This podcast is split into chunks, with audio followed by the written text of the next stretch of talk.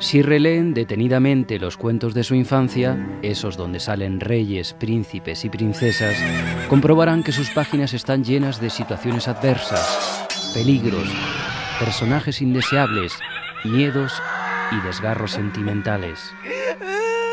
Fuera de los cuentos, los más fieles a la monarquía se lamentan.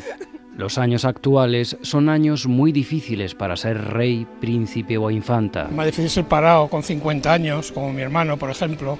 Eso sí que es jodido, tener dos hijos, de, dos hijos pequeños, no tener casa, es una vergüenza. En algunos entornos del poder político, económico y mediático, se sostiene que a la infanta Cristina le está perjudicando el hecho de ser quien es. La están tratando de una manera vamos, vergonzosa. Empezando porque el gobierno y los fiscales están a favor de que ella no declare, de que no pase la vergüenza de bajar la rampa. Cabezas de mucho fuste afirman que la declaración de la infanta ante el juez y la posible petición de la fiscalía de que devuelva dinero demostraría que no ha habido trato de favor hacia la hija del rey. Mentira podría.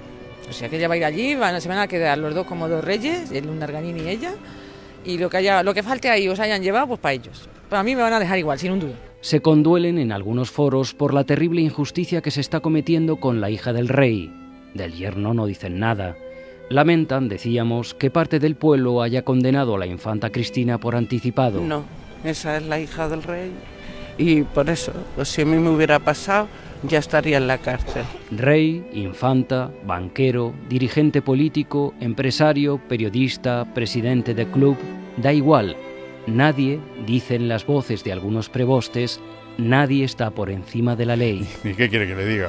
O sea, la justicia en este país sigue siendo una mierda porque discriminan a unos y a otros. Ocurre que a veces la ciudadanía se deja llevar por las emociones, se ciega y arrastrada por la demagogia y algunas excepciones, dice cosas que no son ciertas. Lo dijo el jefe del Estado. La justicia, es igual, para, todos. No, perdona, pero no. Todos ante la ley no somos iguales, porque si fuéramos todos iguales nos medirían por la misma vara. Y lo siento, pero no estamos medidos por la misma vara. Ahora, sintiéndolo mucho, tengo que dejarles. Desgraciadamente no sé cómo sigue la historia, pero no se preocupen, alguien vendrá, un día de estos, a decirles cómo acaba el cuento.